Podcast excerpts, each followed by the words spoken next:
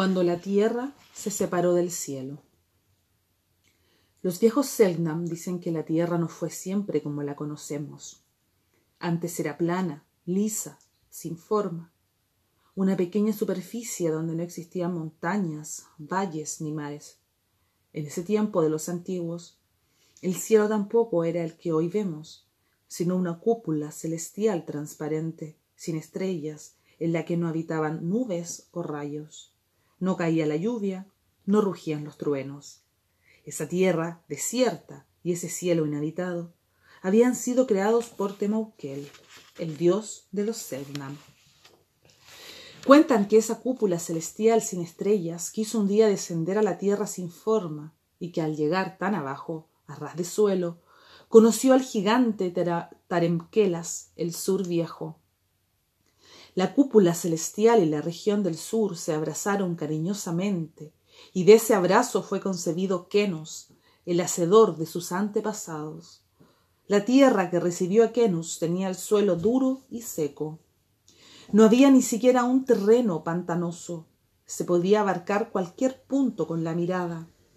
Y por más que se marchara en todas las direcciones, se llegaba siempre al sitio en que la tierra y el cielo se tocaban. Había la misma luz tanto al amanecer como al anochecer. Todo estaba en una débil penumbra. Kenus, el hijo del cielo y del sur, fue el encargado de poblar la tierra, de darle vida y alegría, de enseñar las leyes del comportamiento y de poner en actividad al mundo. Durante el tiempo en que Kenos vivió junto a los antepasados Selknam, la cúpula celestial seguía permaneciendo muy baja, muy cerca de la tierra. En el momento en que Kenos terminó su tarea, trepó a una cumbre y, alzó, y alzó sus brazos con tanta fuerza que empujó al cielo hasta las alturas. Ahí, tan lejos como lo vemos hoy. Con esa acción alejó al horizonte, expandió el mundo, situó el firmamento.